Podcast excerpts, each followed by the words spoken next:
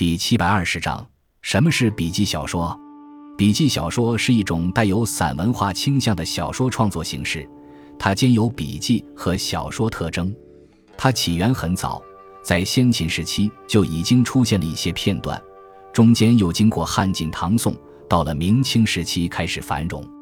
魏晋时期的笔记小说有甘宝的《搜神记》，刘义庆的《世说新语》；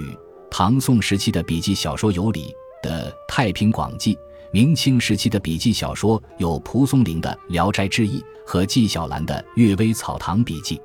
最早提到笔记小说知名的是宋朝史绳祖的《学斋战壁》。从内容上分，笔记小说可以分为志怪小说和轶事小说两大类型。志怪小说有《搜神记》《聊斋志异》《阅微草堂笔记》，